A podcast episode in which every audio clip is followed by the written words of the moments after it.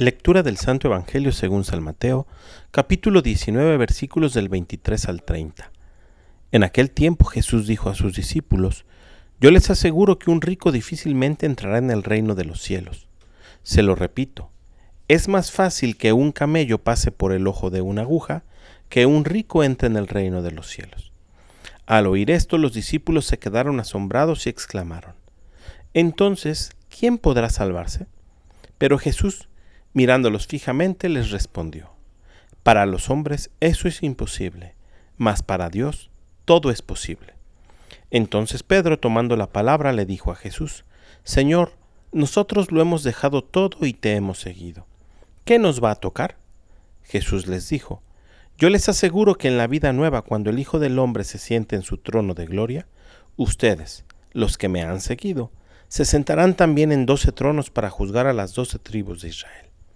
Y todo aquel que por mí haya dejado casa o hermanos o hermanas, o padre o madre, o esposo o hijos, o propiedades, recibirá cien veces más y heredará la vida eterna.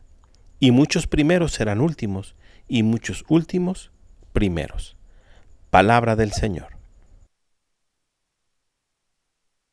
Ya desde ayer veíamos que no debemos de estar apegados a nuestras riquezas, sean muchas o sean pocas, apegarnos a los bienes materiales nos puede apartar del reino de los cielos. Pero en el Evangelio del día de hoy, San Mateo nos hace descubrir la promesa que hace Jesús para todos aquellos que dejan bienes, propiedades o familia en favor del reino, devolverles en la vida futura el ciento por uno. Entonces ahora la pregunta que surge es, ¿qué puedo dar para extender el reino? Y la forma más sencilla de responderlo es, ¿con qué dones cuentas? ¿Qué dones e instrumentos ha puesto el Señor en tus manos?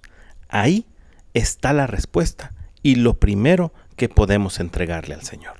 Pidamos pues al Espíritu Santo como todos los días que nos ayude a descubrir de qué forma puedo ser un instrumento en las manos del Señor para llevar el amor a quienes más lo necesitan.